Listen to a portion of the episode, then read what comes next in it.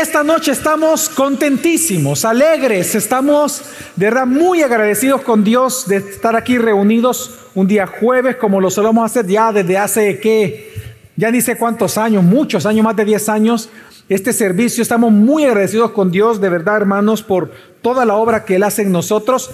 Y quiero que me acompañe a un texto que refleja el gozo que hay en nuestro corazón de esta noche. Acompáñenme todos, por favor, al Salmo capítulo 100. Salmo capítulo 100, por favor, ahí con su Biblia, ábrala. Yo le pido que la tome, que la abra, que ubique, por favor, el Salmo, Salmo capítulo 100. Cuando lo tengan, me dicen amén. Ok, Salmo capítulo 100.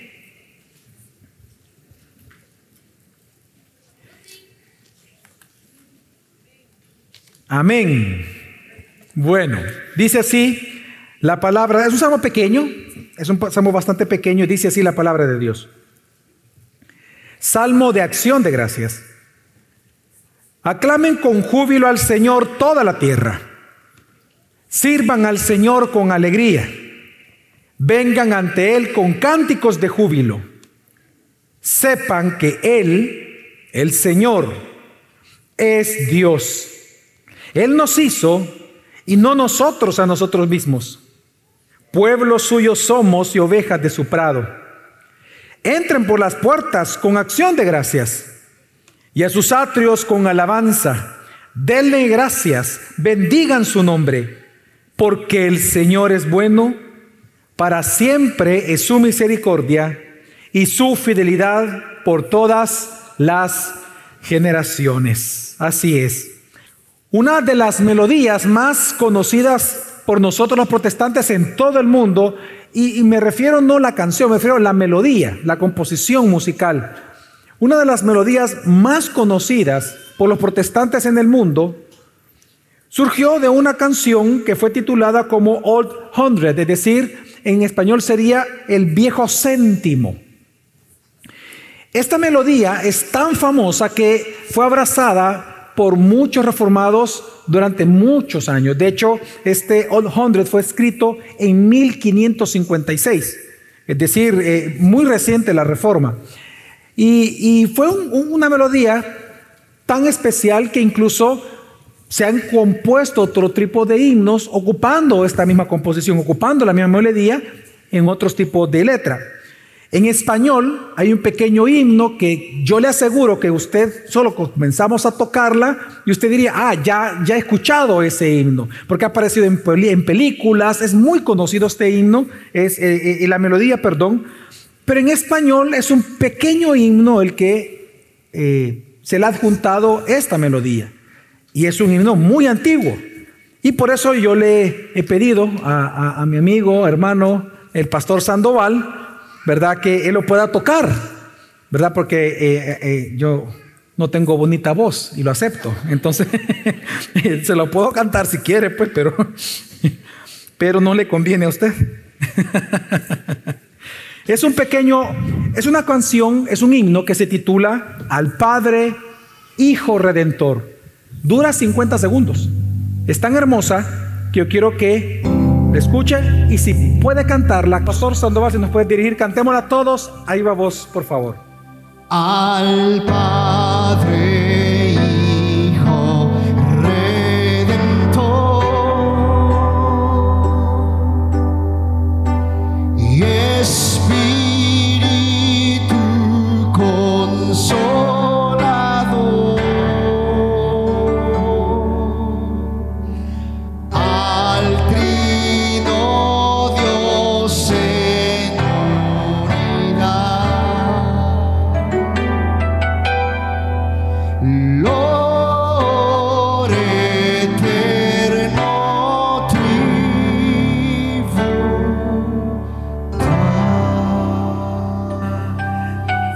Fuerte aplauso a nuestro Dios Trino.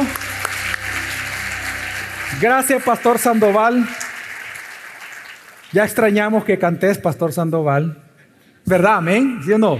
Amén, amén. Sí, sí, tremenda voz que Dios le ha regalado.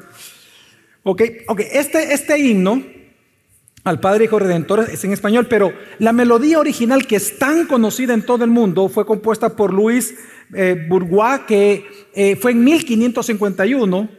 Él la compuso eh, para el salterio precisamente de Ginebra. De hecho, esta melodía fue tan famosa que luego viene nuestro hermano Kitty, quien es, que fue amigo del, del gran reformador escocés John Knox, y él a esta melodía que ya era famosa siglo y medio después, lo que hizo fue ponerle el salmo al salmo 100, a la letra, a la letra del salmo, este himno. Y precisamente este es uno de los grandes signos que hasta el día de hoy se cantan en todo el mundo, el Salmo 100 en la melodía del viejo céntimo. Ahora, esta, esta melodía y esta ya, el Salmo 100 ya cantado con esta melodía fue tan estimada por todos los cristianos en todo el mundo que incluso Charles Spurgeon en uno de sus sermones, hablando de este himno, de esta melodía con el Salmo 100, él dijo, nada puede ser más sublime en este lado del cielo que el canto de este noble salmo por una gran congregación. Ahora, ¿por qué el Salmo 100 tiene una gran estima dentro de la alabanza y la predicación de los protestantes en toda su historia. Bueno, una respuesta muy clara y muy simple porque el Salmo 100 es el único salmo que fue escrito exclusivamente para dar gracias a Dios. Yo no le estoy diciendo que no hay otros textos que nos manden a dar gracias a Dios. De hecho, hay muchos textos que nos mandan a dar acciones de gracias a Dios. El Salmo 22, hay textos en el Nuevo Testamento que nos dice cómo tenemos que dar gracias a Dios con salmos, eh, eh, salmos, himnos y cánticos espirituales y muchos otros textos más. Pero este salmo es el único que fue escrito para dar acciones de gracias. Por esto este es un salmo que se ocupaba para cuando precisamente el pueblo de Dios se reunía a dar acciones de gracias. Este salmo se cantaba a viva voz por todo el pueblo. Ahora, de hecho, eh, eh, si usted se da cuenta en, la inscripción del salmo, eh, de hecho dice salmo de acción de gracias. Eso no lo puse yo, eso está puesto ahí, así fue puesto de hace muchísimos años porque precisamente es un salmo de acción de gracia. Bueno, de hecho, si recordamos que la palabra salmo significa eh, melodía, de ahí viene el título de este sermón que voy a predicar en este momento y es la melodía de acción de gracias en mi corazón. Porque si algo de manera muy hermoso nos da este salmo es cómo darle gracias a Dios y por qué darle gracias. Las dos preguntas más importantes. ¿Por qué tengo que darle acción de gracias a Dios y cómo puedo darle gracias a Dios? Y este salmo responde a estas dos preguntas. Y precisamente este salmo es un salmo o melodía de acción de gracias. Si usted me acompaña en su Biblia, en el salmo por favor 100, usted se dará cuenta que el salmo tiene cuatro estrofas. Yo quiero que las identifiquemos. El salmo 100 tiene cuatro estrofas. La primera es el versículo 1 y 2. En estos dos versículos lo que nos narra el Salmo es, nos da una exhortación, un mandato de adorar a Dios con alegría. ¿De adorar a Dios con qué, hermanos? Con alegría. Perfecto. Eso es versículo 1 y 2. Segunda estrofa, versículo 3. La segunda estrofa nos va a responder la pregunta, ¿por qué tenemos que adorar a Dios con alegría? Tercera estrofa es otra exhortación, otro mandato, y es adorar a Dios ahora con acción de gracias. El primero era adorar a Dios con alegría y el segundo ahora es con acción de gracias, es el versículo 4. Y el versículo 5, al igual que, que, la segunda estrofa, nos responde a la pregunta, ¿por qué tengo que adorar a Dios con acción de gracias? El versículo 5 nos responde que hay tres razones por las cuales nosotros tenemos que adorar a Dios con acción de gracias. Así que en esta noche, basado en esta estructura del Salmo tan bondadosa, muy simple, pero tan profundamente edificante para la iglesia de Cristo, mi intención en esta noche, hermanos, a través del sermón es que adoremos a Dios con gratitud y con alegría por quien Él es y hace por nosotros, por cada uno de nosotros. Amén. Así que quiero que me acompañen al versículo 1 y 2 para poder observar el primer gran punto y es que el mandato de Dios a que lo adoremos a Dios con alegría. Dice una vez más versículo 1 y 2. Aclamen con júbilo al Señor toda la tierra.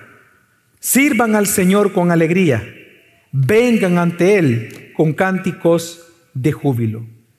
Aquí hay tres mandamientos que Dios nos ordena a todas las naciones. Y el primero de ellos es aclamen con júbilo al Señor. He aquí que estamos viendo, hermanos, un llamado universal a todas las naciones. No es al pueblo de Israel. Es Dios hablándole, ordenándole a todas las naciones, vengan todas las naciones, acérquense a Dios y aclamen su santo nombre. Hermanos, lo que estamos viendo aquí es el llamado universal a todas las naciones de estar en la presencia de Dios y aclamarlo y adorarlo como rey. De hecho, la palabra aclamar significa hagan ruido, griten. Es decir, el llamado de Dios es muy claro, hagan ruido y aclamen a Dios porque Él es rey. Aclamen como el rey que es, como si el rey está pasando frente a ti y tú tienes deseo de gritarle, deseo de aclamarlo, deseo de hacer ruido porque a quien tú amas y admiras está pasando enfrente pues Dios dice, hagan eso con alegría. Así que nosotros esta noche estamos aquí precisamente porque Dios nos manda a aclamarlo con júbilo eh, delante de su presencia. Y es que la aclamación, hermanos, es una, es una expresión de amor, es una expresión de admiración, es una expresión de cariño, es una expresión de devoción. Es declarar que Dios es el Rey soberano. Ahora, tenemos que entender, hermanos, que este es un privilegio para nosotros, porque la humanidad la humanidad entera sin Cristo no aclama a Dios, sino que la humanidad entera sin Cristo aclama a sus propios ídolos. Nosotros vemos, por ejemplo, que hoy en día la humanidad, y siempre ha sido así, la humanidad ha aclamado a sus ídolos, por ejemplo, en eventos deportivos. Usted puede escuchar cómo en los estadios o, en cualquier lugar pasa el deportista hace una jugada y todos aclaman su jugada. O vemos nosotros cómo la humanidad aclama a sus ídolos en los conciertos. Personas se han desmayado y lloran en los conciertos cuando ven a su ídolo frente a sus ojos. O también vemos cómo la humanidad aclama, bueno, ayer, en eventos de belleza, mientras van pasando las favoritas en la pasarela, el clamor de la humanidad es sobre los ídolos. Y, la humanidad entera aclama todo el tiempo, porque con aclamar lo que le está diciendo a quien es aclamado ese, tú me importas. Eh, eh, y comenzamos a trabajar en su ego y queremos apoyarlo y que se sienta mejor de sí mismo. El problema es que todo eso es vanidad. Es que por un día tú puedes aclamar a alguien o tú puedes ser aclamado por alguien y después un deportista piensa. Un deportista es aclamado por mientras está en sus 20 y en sus 30, pero cuando ya está en sus 40, todo el mundo se olvida de él. Y están clamando ahora al nuevo que salió. Hace poco un deportista de élite que jugó en, un gran equipo, el más grande que, tiene España, le fue preguntado, hoy que tú, ¿qué es lo que más extrañas de no ser jugador profesional? Y él dijo, que me aclamen. Eso es lo más importante para un jugador. Y hoy me ven en la calle y, y algunos se toman fotos, otros ya ni me reconocen. Uno se acostumbra a eso. Hermanos, todo eso es efímero y temporal. Pero lo impresionante es que es aquí en este salmo, no es un deportista, no es un artista, no es un político, no es un salón de belleza, una un pasarela de belleza. Hermanos, es aquí el Dios soberano quien nos está mandando que lo aclamemos y lo alobemos con alegría. Qué privilegio para nosotros, hermanos, es para los habitantes de la tierra poder aclamarlo. Qué privilegio para nosotros poder gritar a viva voz de manera pública cuán grande es Él, cuán majestuoso es Él, cuánto le amamos, cuánto lo adoramos. Qué privilegio es para nosotros. Y de verdad lo digo, ¿acaso hay un mayor privilegio que ser ordenado e invitado por el Creador de todas las cosas, el Rey eterno y soberano? Para nosotros adorarlo? ¿Cómo nosotros nos pudiéramos sentir si a usted le invita a la persona más importante del mundo a su casa a comer? Ahora imagínate, es el creador de todas las cosas quien nos está invitando a entrar a su casa con alegría para aclamarlo. Qué grande privilegio para nosotros. Hermanos, esta noche estar aquí es un gran privilegio. Este salmo nos enseña con esta pequeña aclamación, con esta pequeña orden, que los cristianos no alabamos a Dios por el sentido del deber. No estamos aquí porque sentimos que debemos estar. Estamos aquí porque rebosamos de amor y de gozo por nuestro Señor Jesucristo. Para nosotros es un privilegio alabarlo. Es un privilegio aclamarlo. Así que lo primero que Él dice es que aclámenme con júbilo al Señor. Pero en segundo lugar, ¿qué sigue diciendo? Dice, sirvan al Señor con alegría. Hermanos, la palabra servicio es adoración. Es decir, que servir a Dios es adorarlo y adoramos también sirviéndole a Él. Así, por lo tanto, cuando Él dice que le tenemos que servir con alegría, Él se está refiriendo, el salmista específicamente, a rendirle culto, lo que estamos haciendo esta noche, rendirle culto con alegría. Hermanos, por eso es que adorar a Dios no es realizar tareas eh, o, rituales religiosos, sino que realmente adorar a Dios es una forma de vida. Es el estado del corazón de sentirnos plenos y por lo tanto tenemos la dedicación entera de nuestra alma y nuestro cuerpo enteramente a exaltar el nombre de Dios, reconociendo su grandeza, su bondad, su majestad. Así que cuando Dios está diciendo, sirvan, entren, sírvame con alegría, lo que Él está diciendo en buen salvadoreño es, entren con gozo. No entras achicopalado, no entres con tristeza, no vengas preocupado, no, entra con gozo. Reúndete con gozo. Por eso los cristianos venimos con gozo, no solamente a todos los servicios de los domingos, sino también a este. Venimos con gozo, con alegría, no importa el tráfico, no importa esto. ¿Por qué? Porque estamos agradecidos con Dios, porque Él es Dios y por eso nosotros venimos a alabarlo. No venimos con tristeza, no venimos obligados, no venimos por un sentido del deber, venimos con gozo. Y es lo que está diciendo a Él, vengan y sírvanme con gozo, ríndame culto con alegría. Mirad cuán bueno y cuán delicioso es habitar los hermanos juntos en armonía. Ahora, y esto es importante para entender también que nos, para nosotros es un privilegio. Porque recuerde que Dios no recibe ningún servicio de adoración, ningún culto de adoración de parte de los no cristianos en el mundo. La humanidad caída, la humanidad sin Cristo, no adora a Dios porque ellos aborrecen a Dios. Ellos se adoran a sí mismos y porque se adoran a sí mismos, ellos solamente todo el tiempo eh, se sirven a sí mismos. Mire, mire por favor la ridícula adoración que el mundo se da a sí mismo. Hoy en día el mundo habla, ah, yo adoro a las mascotas, yo adoro a mi perro, yo, yo adoro mi camiseta, ay, cuánto adoro esta bicicleta, yo adoro mi carro, adoro, adoro mi carrera, oh, cuánto adoro mi cuerpo. Hoy en día la adoración de la humanidad es ridícula. Solo basta con observar cómo adoran sus, sus cuerpos, la belleza, el intelecto, pero no al dador de todo esto. Pero hermanos, pero Dios, en su infinita bondad, nos ha llamado a rendirle culto de adoración con alegría. Qué privilegio es para nosotros. Es que si te pones a pensar, si Dios no te hubiera llamado a ti y a mí a hacer eso, estaremos perdidos en esas ridiculeces que el mundo adora. Tú y yo no estaríamos aquí, pero si estamos aquí es porque Dios nos ha llamado a adorarlo. Es Dios majestuoso, el Rey soberano, el que dice, entren, vengan y sírvanme con alegría. Por lo tanto, hoy nosotros estamos contentos. Y mire, ¿y cómo no vamos a estar contentos y alegres? Si el hecho de que Dios nos invite a rendirle culto de adoración con alegría significa que nosotros le importamos a Dios. ¿Tú ya te pusiste a pensar en eso? Que el hecho que tú estés aquí es porque tú le importas a Dios. A Dios le importa tu oración, claro que sí. A Dios le importa tu alabanza. A Dios le importa tu adoración. A Dios le importa tu vida. A Dios le importa tu carácter, sí. A Dios le importan tus actitudes, tu servicio de adoración. Es más, a Dios le importa tu canto. Le importa tanto tu canto a Dios. Y esto también para aquellos que, vienen tarde a la hora de la alabanza, ¿no? Que piensan que ah, la alabanza es como negociable, como, ah, ya, ya voy a llegar, lo importante es el, sermón. Y aunque no voy a poner la alabanza por encima de la predicación de la, de la palabra escrita de Dios, sin embargo, a Dios le importa tanto tu canto que mira lo tercero que Dios pide, cómo tenemos que adorarlo. ¿Qué dice? ¿Qué dice el versículo 2? Venir a Él con qué? Con cantos de júbilo. Hermanos, no solo a Dios le importa que tú lo aclames, no solo a Dios le importa que tú lo adores, sino que Él quiere que tú le cantes. Así que esta tarde estamos aquí, esta noche, hermanos, estamos aquí, venimos ante Él, no arrastrando los pies, sino corriendo con alegría hacia la luz de su presencia porque Dios nos ama a cada uno de nosotros. Estamos aquí con acción de gracias, con mucha alegría, porque nosotros amamos a Dios. Ahora, entonces, ¿qué es lo que Dios demanda esta noche?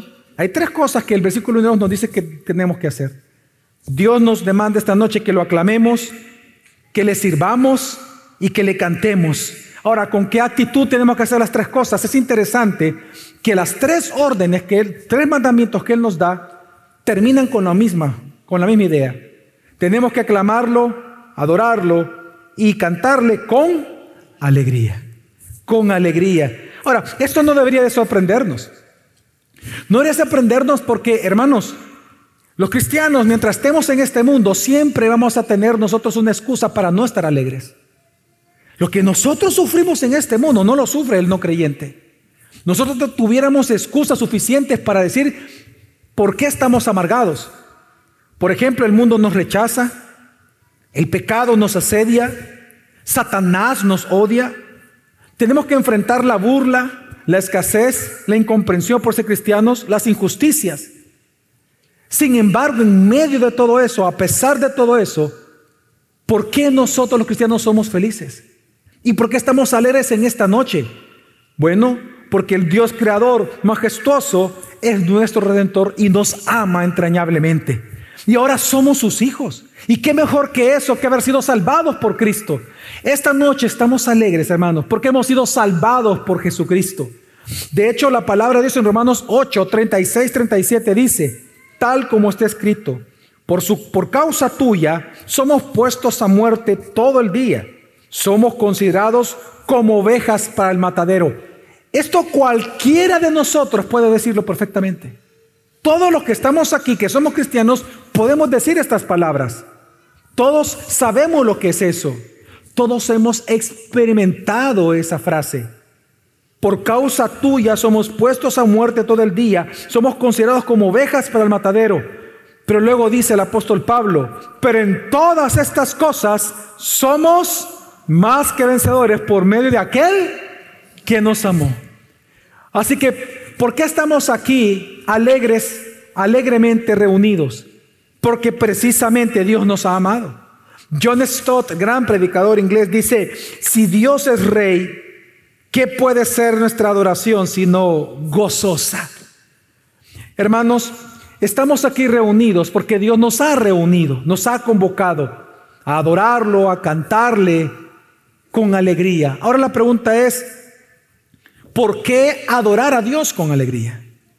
¿Por qué Dios pide que tu corazón esté alegre y no triste a la hora de expresar tu adoración, tu alabanza a Él?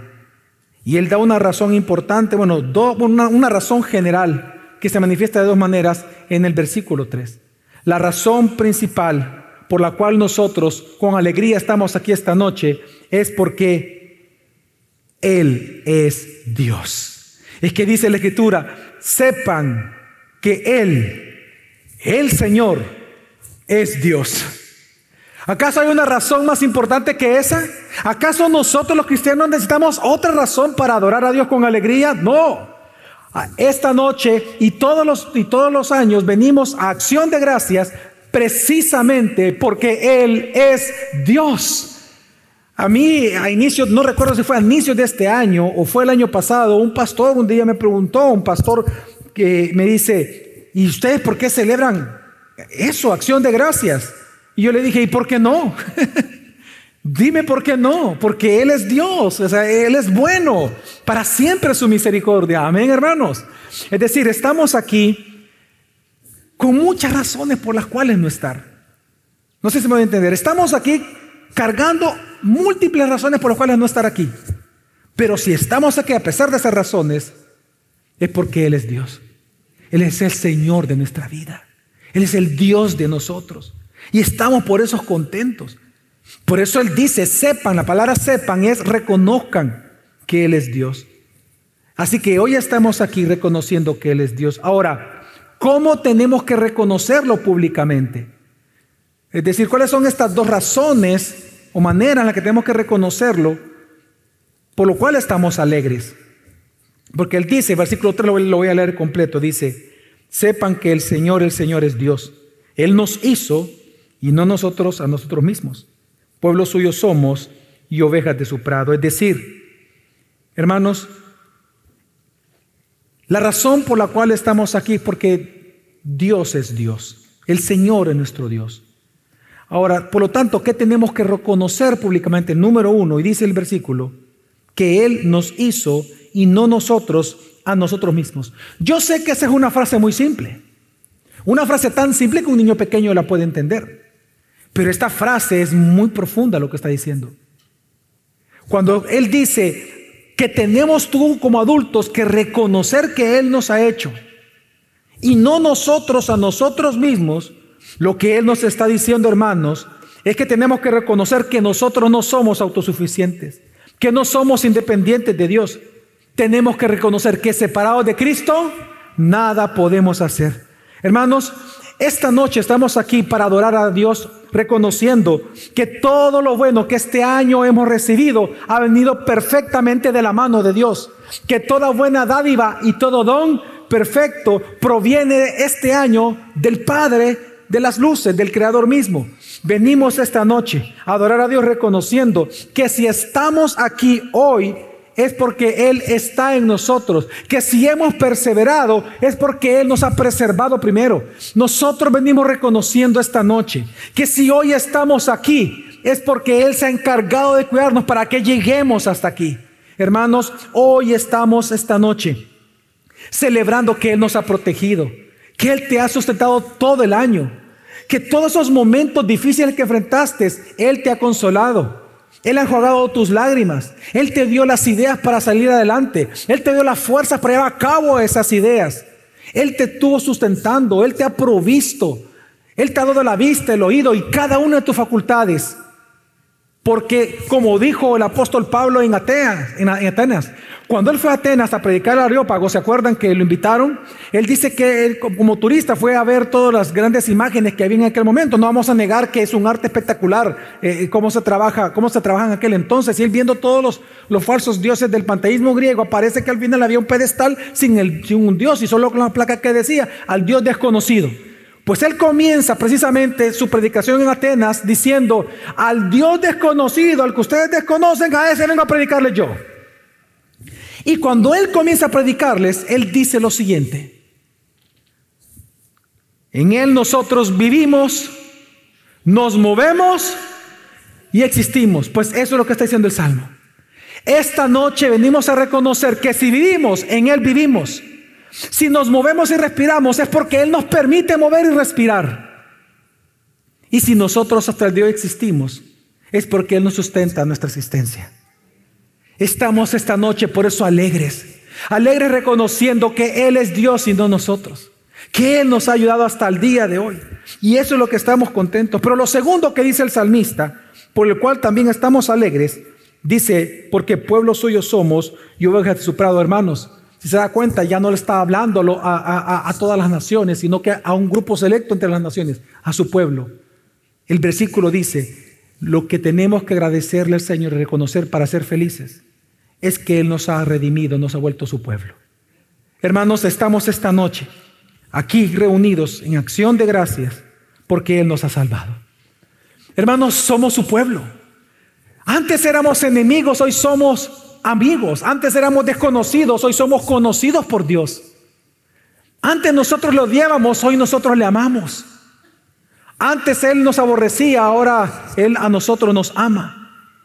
Hoy, esta noche, estamos aquí reconociendo que Jesús es ese buen pastor que menciona ahí. Él es el buen pastor que cuida sus ovejas, que ha dado su vida por nosotros. Él es el buen pastor que nos tiene en su mano y que nos ha metido en su redil. Él es el buen pastor que no pierde ninguna de sus ovejas. Y por eso hoy estamos alegres. Estamos alegres porque si Jesús es el buen pastor, entonces podemos decir claramente, como dice un tremendo salmo, el Señor es mi pastor, nada me faltará. ¿Acaso no podemos decir, no, podemos, no pudiéramos resumir solo con ese hermoso y bendito versículo todo lo que hemos experimentado en el año 2023? El Señor es mi pastor, nada me ha faltado. En lugares de delicados pastos me hace descansar. Junto a aguas de reposo me guía. Conforta mi alma. Me guía por senderos de justicia por amar a su nombre. Y termina diciendo, ciertamente. ¿El qué? el bien y la misericordia me han seguido en el 2023 todos los días y por largo tiempo. Hermanos, hoy estamos aquí alegres porque Jesús es nuestro buen pastor. Y Él nos ha salvado. Y por eso estamos aquí. ¿Acaso hay otra razón por la cual pudiéramos estar? ¿Acaso necesitamos cinco o diez más razones? No. Y por eso estamos alegres y contentos esta noche. Estamos aquí por eso.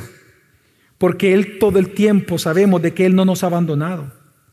Jesús no nos ha abandonado como la avestruz a sus huevos para que lo de cualquier persona que pase por el camino. No, Jesús es el buen pastor que metió a sus ovejas en su redil y nadie la saca de ese redil.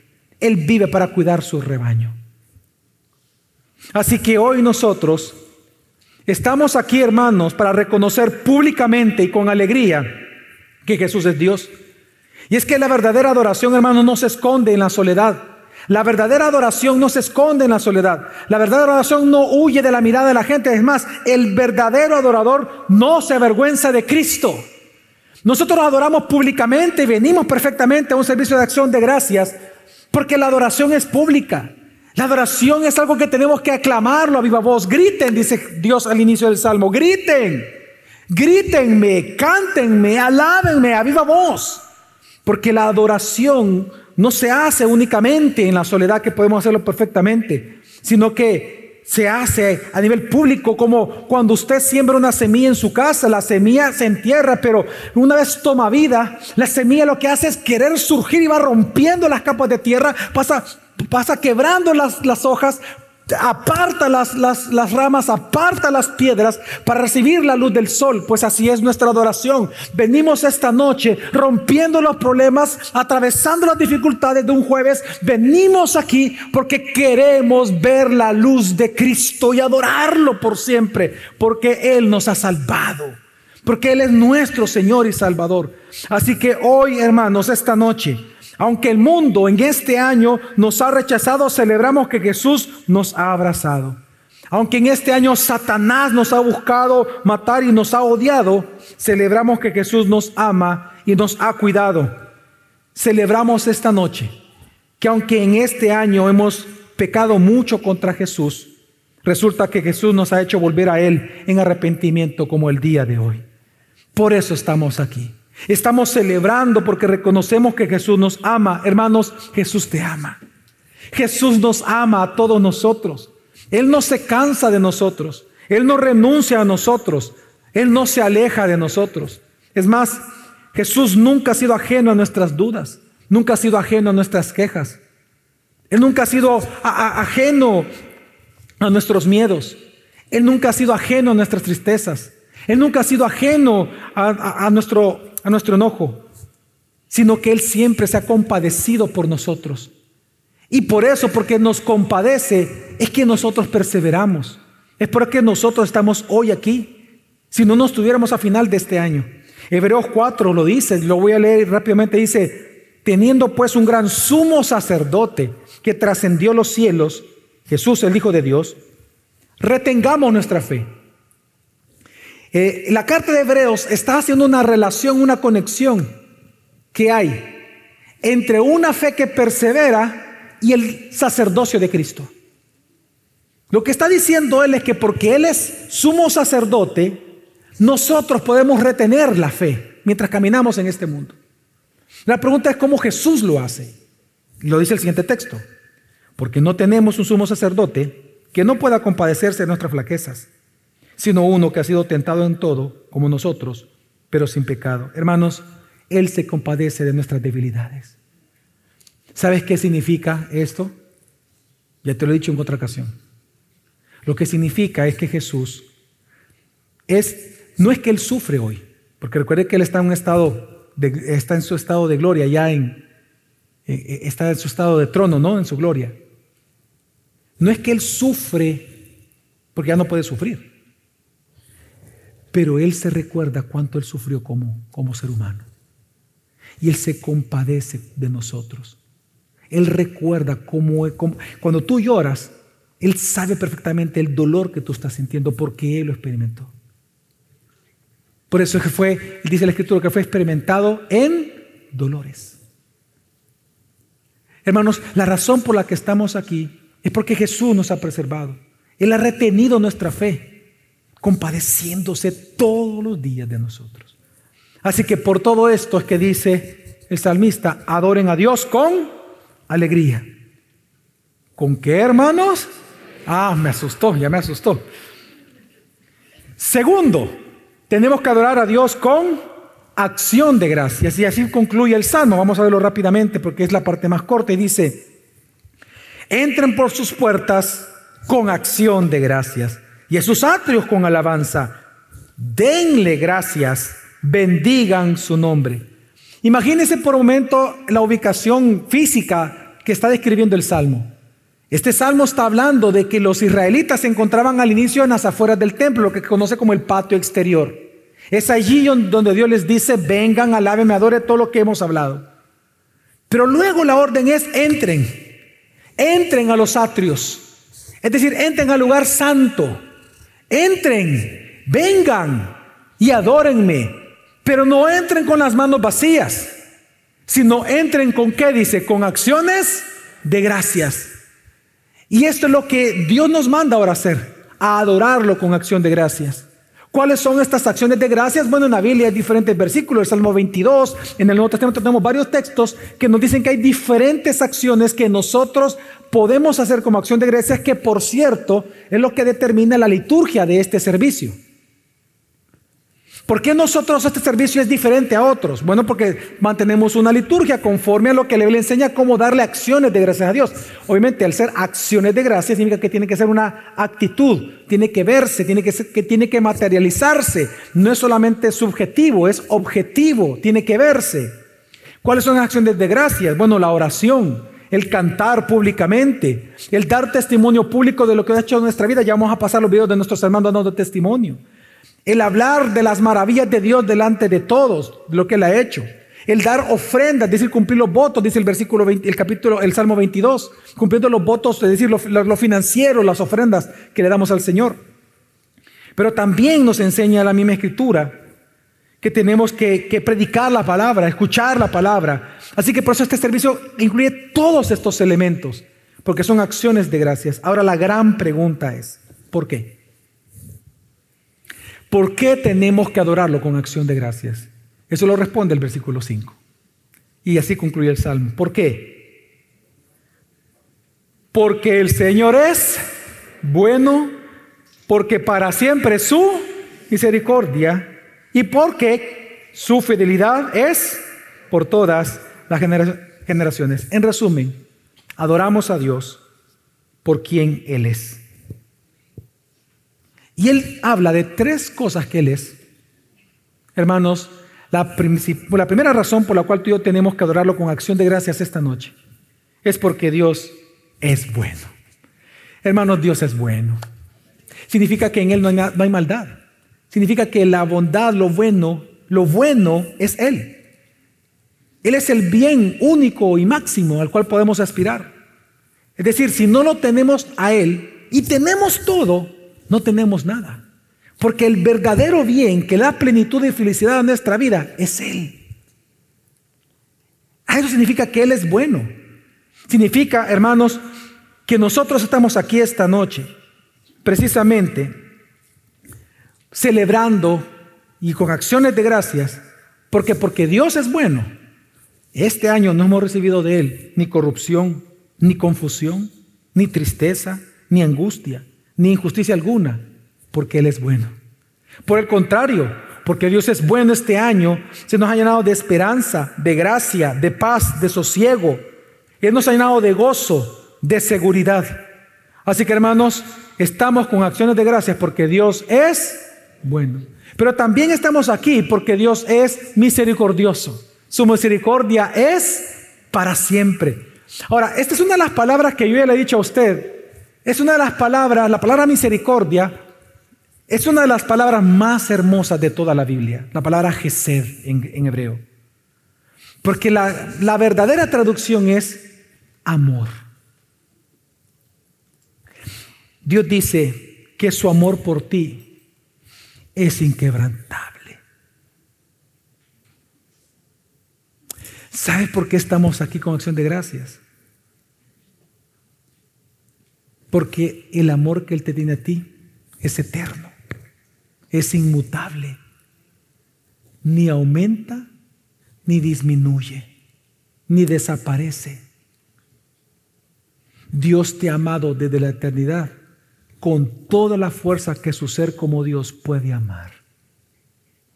Y así será por toda la eternidad.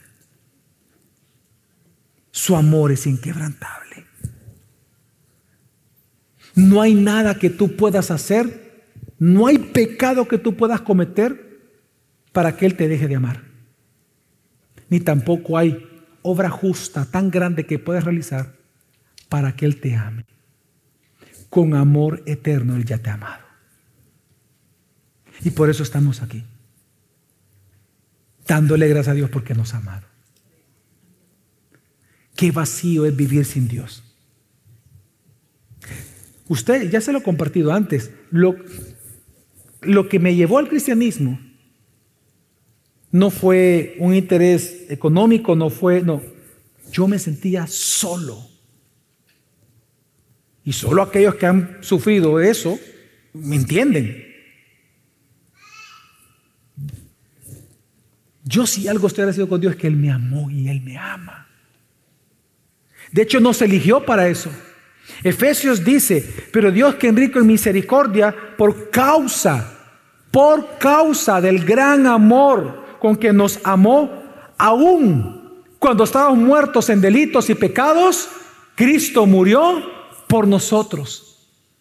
Por gracia habéis sido salvados. Hermanos, y este amor es para siempre. Así que hermanos, esta noche estamos aquí para celebrar con acción de gracias el gran amor de Dios nosotros venimos a darle acción de gracias con alegría porque el amor de Dios no es caprichoso, no es egoísta. El amor de Dios no se ofende. El amor de Dios no se avergüenza. El amor de Dios no ignora nuestras deficiencias. El amor de Dios es todo, eso, es todo lo contrario. El amor de Dios nos dignifica. El amor de Dios nos edifica. El amor de Dios nos llena. El amor de Dios nos hace plenamente felices. Y es lo que nosotros celebramos en este año 2023 que hemos experimentado una vez más el amor de Dios. Así que por lo tanto, hermano, estamos animados esta noche y estamos aquí porque el gran amor nos ha consolado, como dice Segunda Tesalonicenses capítulo 2, es porque, el, porque Dios nos ama, que Él nos consuela y porque Él nos consuela, nosotros perseveramos. También dice Romanos capítulo 8, texto conocido por nosotros, que por este mismo amor con que Dios nos ha amado, es que tú y yo no hemos abandonado la carrera, es que seguimos peleando, peleando la buena batalla. Es que nosotros queremos alcanzar la meta. Es por el amor de Dios. Romanos 8:37 dice, pero en todas estas cosas somos más que vencedores por medio de aquel que nos amó. Así que hermanos, estamos aquí también en acción de gracias porque Él nos amado. Pero en tercer lugar, damos acción de gracias esta noche porque Dios es fiel. Su fidelidad es para siempre, hermanos. Dios es fiel.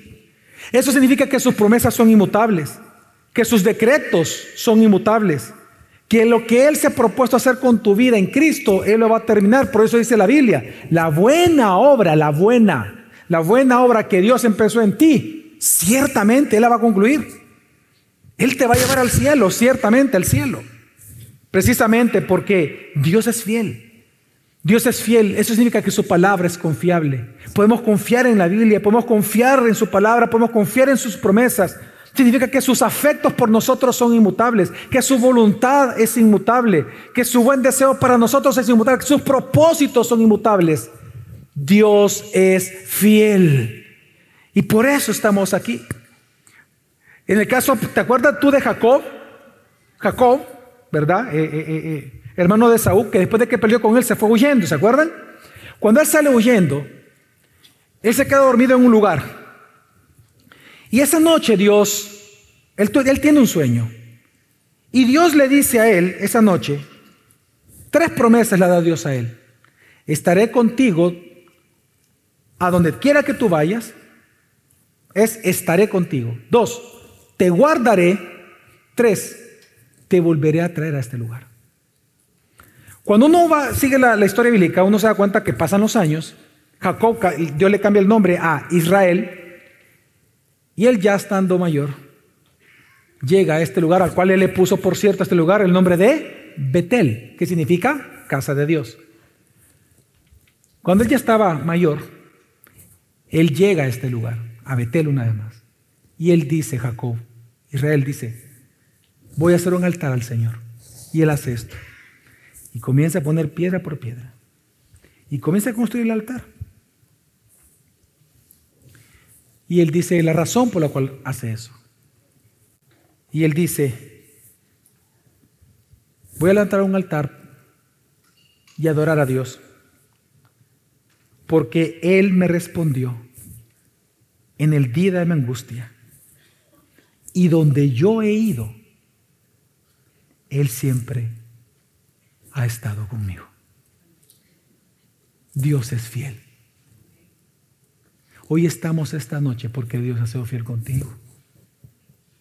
Todas las promesas que Él te ha dado, Dios las ha cumplido.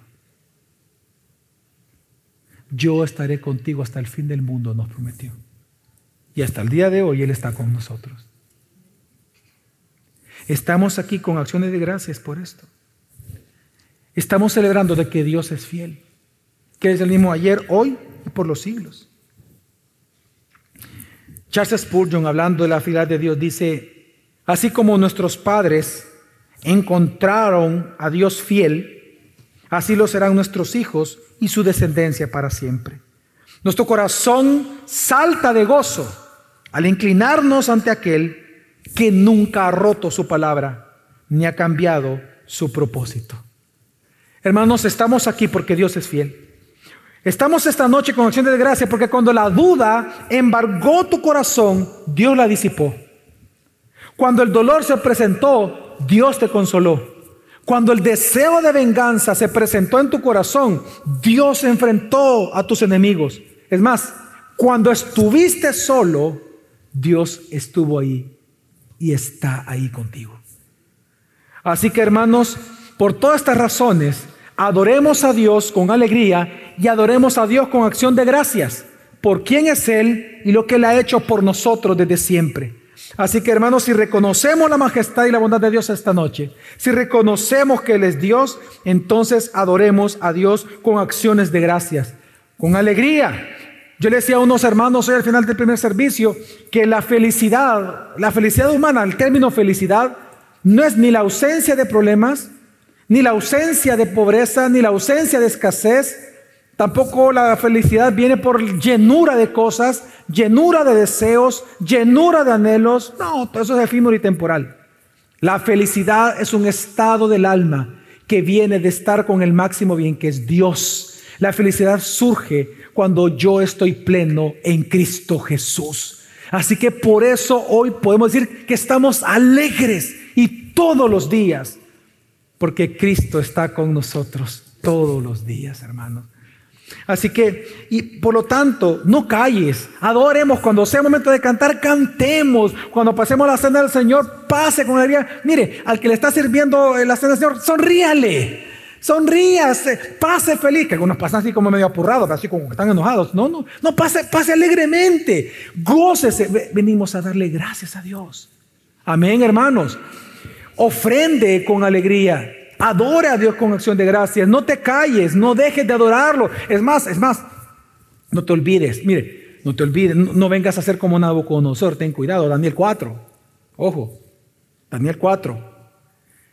Nabucodonosor, el rey de Babilonia, recuerde, él llegó un momento en que él dijo que todo lo que él miraba era gracias a lo que él había hecho. Días antes Dios le había dado alguna visión de lo que él iba a hacer y él no se arrepintió. Sino que, por cierto, un día lo cito, dice, ¿no es esta la gran Babilonia que yo he edificado como residencia real con la fuerza de mi poder y para gloria de mi majestad? Hermano, ¿sabes qué ocurrió? Dice la escritura en Daniel 4 que ni siquiera dice, había terminado de decir estas palabras cuando una voz del cielo vino y Dios le habló. Y no solamente lo reprendió, sino que a partir de ese momento, por siete años continuos, lo hizo vivir como una bestia. Entre bestias lo volvió loco, completamente loco. Él se comportó como una bestia, entre bestias, por siete años. ¿Por qué te digo esto? Esta noche, hermano, de verdad, esta noche, ten cuidado de decir, yo he edificado mi empresa. Yo he edificado mi vocación. Yo estoy aquí porque, pues sí, Dios me ha bendecido, pero yo soy el mero mero en mi oficio. Yo soy el mero mero en mi ministerio. Pues, yo con mi poder y mi fuerza he levantado todo esto. He hecho esto. ¿Acaso no merezco un mejor trato de los demás? ¿Acaso no merezco que tener otras posiciones? Pastor Melvin, eh, póngame a cantar a mí dentro de los principales. Yo no, yo no estoy para el coro, mire mi voz, todo, mi presentación. Yo no estoy para el coro, yo estoy para cantar como solista. Yo merezco más. Yo merezco un más salario, más salario, mejor salario. ¿Acaso yo no merezco más seguidores? ¿Acaso no merezco yo tener mi propio ministerio? Y por tanto, hermano, ten cuidado de verte tentado a no darle a Dios tus ofrendas, a no alabarlo, a no cantarlo, a ser inexpresivo y decir que estás adorando a Dios. Ten cuidado, no seas como Nabucodonosor. Hermano, mejor teme a Dios y dale acción de gracias con alegría. Amén. Porque Él es el todo para nosotros. Amén. Vamos entonces ahora.